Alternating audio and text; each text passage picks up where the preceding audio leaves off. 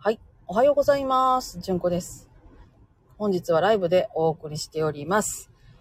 えー、今日の話題は、子供には単色の服を着せているっていう話です。要はね、私、子供にはね、徹底的に黒を含めて、えー、濃い色の服は着せないようにしてるんですね。あの、あれです。あの、お葬式の時とかは別です。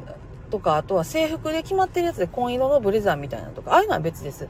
大人が絶対そばにいているところっていうのは、まあ、色が濃いやつっていうのを着せたりとかするんですけれど、基本的に子供自身に選ばせるもの、子供自身に着せるものっていうのは単色のものを選んでいます。で、えー、まあ、黒とかっていうのを着てもいいよっていう風になったのは、もう私ね、中学生ぐらいからとかかな、6年生とか、だから本人が選んできて、あの、ちゃんと親になんやかんやと喋れるようになってからですね。で、その前は、もう、かたくなに私は上の子たちは黒い服は着せてなかったです。これね、えシュタイナー教育の影響は大きいんです。私、シュタイナー教育にすごく傾倒してた時期もありますし、今も本当にその考え方って素晴らしいなって思うとこたくさんあるので、私はあの、ルドルフ・シュタイナーって人すっごい好きなんです。だからそこはあるんですけれども、それだけが理由じゃなくて、私は子供の安全を担保するっていう意味で、この単色の服を着せています。と思ってね、なんかね、ちょっとね、あの、都合悪いと親に隠すでしょ？とか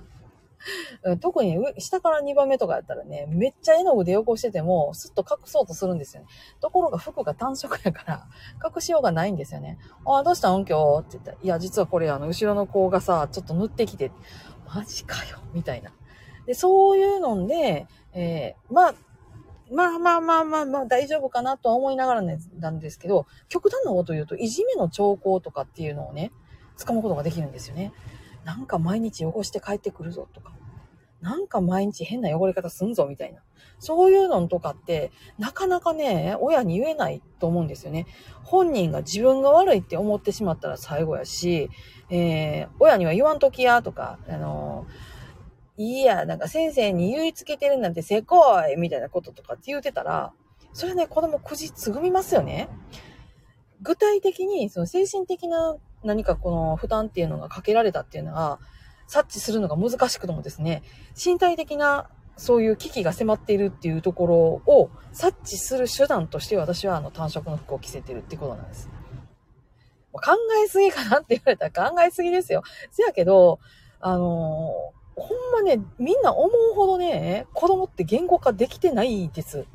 これどうしたんっていう話とかでも、本当に要領を得ないことってめっちゃあるんですよ。これ私は子供が5人いてるから5人御用の育ち方をしてきてて、それも大きいとは思うんだけど、本当にその5人でもめっちゃ言語化できてるやつとできてないやつっていうのは差ってめっちゃあるし、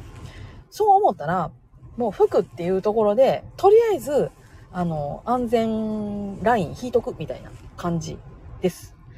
あのね、シュタイナー学校ではね、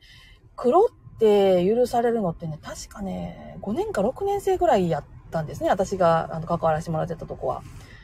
もう確かに、それくらいなんですよ。子供が自分の身に起こったことっていうのをきちんと言語化できるっていうの。で、もうそこまできちんと育てていたら、育っていたら多分できると思うけど、そうじゃなかったら、まあ、大きくなっても言えないよね。だから、なるべくね、何があったんっていうのは、もう服汚れ見つけたら、私はフラットに聞くようにしてます。いやー、まあ、汚してくるんだわ。おろしたてのワンピース着てんのに、絵の具べちゃーとかね。なんで今日行くん？今日絵の具って書いてあったんや。あ、せやーみたいな。そういうところでも、あのね、ちょっと注意が、不注意型やな、みたいなところとかって分かってくるじゃない？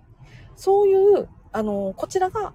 情報を察知する手段として子供にえー、単色の服を着せるっていうことをしてたりとかします。っていう話でした。えー、なんか参考になりましたら幸いです。えー、皆さん、今日もどうぞ安穏な一日をお過ごしください。それではまたごきげんよう。